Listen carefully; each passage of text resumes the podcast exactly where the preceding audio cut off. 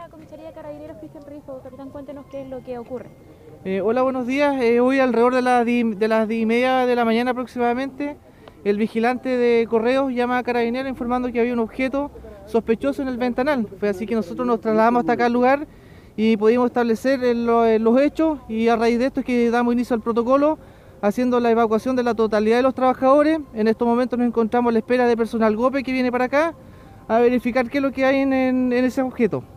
Perfecto, se, ya se limitó un perímetro. Sí, efectivamente hicimos los cortes para que las personas no pasen por acá por el lugar y también el corte de tránsito por calle O'Higgins. ¿Van a pedir a, carabin- a los automovilistas que retiren su vehículo a medida que vayan llegando?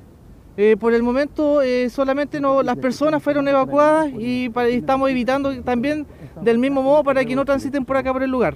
Perfecto. Gobernador, ¿qué medidas se tomaron? También se evacuó la gobernación provincial. Sí, bueno, se evacuó la gobernación provincial porque es parte de la estructura del, de esta parte del edificio, pero obviamente todo esto eh, lo tiene que manejar Carabineros eh, ante la duda de que pueda ser un artefacto explosivo.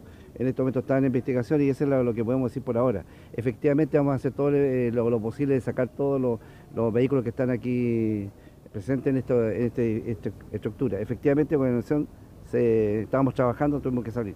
¿Cuántas personas habían en la gobernación aproximadamente? Porque vemos bastantes eh, migrantes también que estaban haciendo su documentación, ¿o no? Yo creo que entre funcionarios y personas que estaban, unas 100 personas.